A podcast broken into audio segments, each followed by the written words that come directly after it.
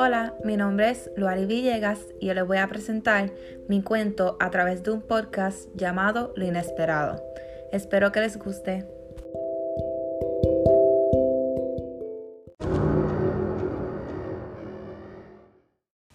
Luna y yo estábamos solas en casa cuando escuchamos que la amenazaron.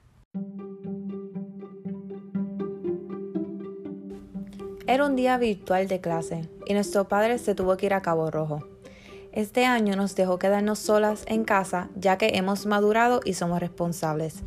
Al estar en la clase de historia, Luna me llama. Al principio no sabía por qué, pero al entrar a su cuarto, la vi con ansiedad y asustada. Le pregunté qué le pasaba y me dijo, vi un hombre en la acera llamándome que si no bajo, muero. Estuve en crisis, no sabía qué hacer. No teníamos a nadie cerca y él podía volver en cualquier momento. Nuestra única solución era encerrarnos en la sala y en el comedor hasta que nuestros padres llegaran.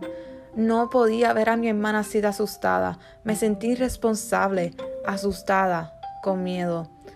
Pasaron horas y no escuchamos nada más.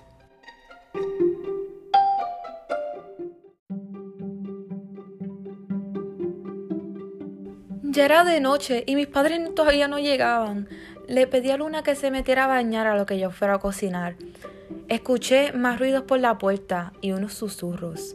Fui hacia la puerta y miré por el ojito y vi a un hombre con un palo enmascarado. Empezó a golpear la puerta tratando de romperla. No sabía qué hacer. Saqué a mi hermana de la bañera y le dije que se fuera a nuestro espacio seguro, el balcón. A nosotras vivir en un segundo piso teníamos una salida para escapar y llegar a la caseta del guardia. Después, me recordé, mi padre tiene licencia para poseer y portar un arma de fuego para defensa. Al correr al cuarto, el hombre tiró un tiro a la puerta y siguió. Tuve que ñangotarme y correr a buscarla antes de que estuviese dentro de la casa. Era trágico.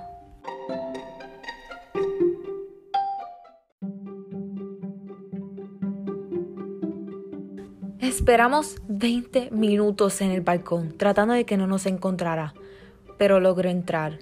Luna, llorando drásticamente, podía chotearnos. Sin embargo, no nos escuchó. Nos siguió buscando por todos lados hasta que nos encontró.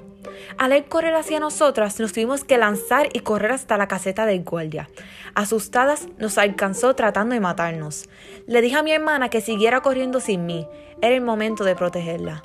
Al verlo, ahí, con su máscara y pistola, tratando de acercarse para matarme, la única solución era matarlo primero. Y lo hice. Me sentí muerta por dentro. No lo podía creer. Tener el momento en mi mente todo el tiempo me iba a traumatizar, pero tuve que hacerlo por mi hermana, por mis amigos, por mi familia. Tristemente, si me hubiese quedado sin saber quién fue, no estuviese viva. Así que le quité la máscara y lo vi, lleno de sangre. No lo podía creer.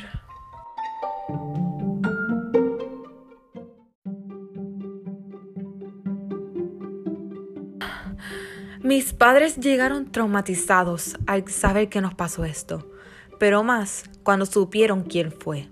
Gracias a mí, todos estábamos a salvo, menos yo por dentro. No podía vivir con este pensamiento. Esta muerte, esta persona, era un cambio de vida. ¿Quieren saber quién es?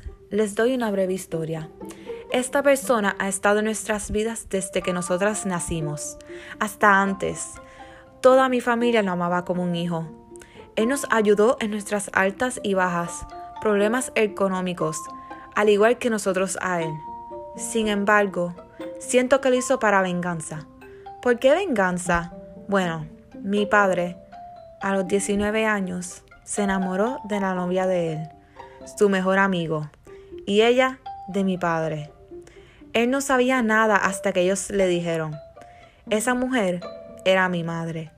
Esta situación fue terrible, pero esto no te hace matar a alguien. Él tenía este pensamiento desde que mis padres se casaron, pero no dijo nada. Y trató de enseñarles a mis padres que, si se meten con él, nosotras tendremos que pagar. Este individuo lo conocían como el mejor amigo de mi padre.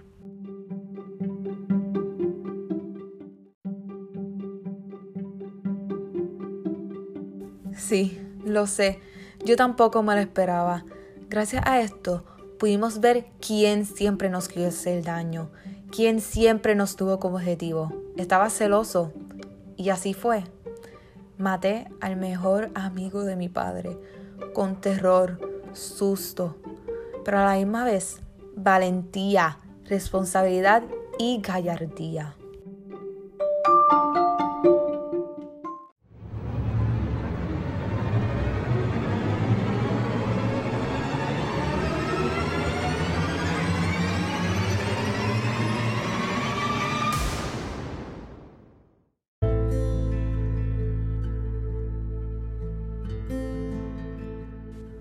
No lo podré olvidar.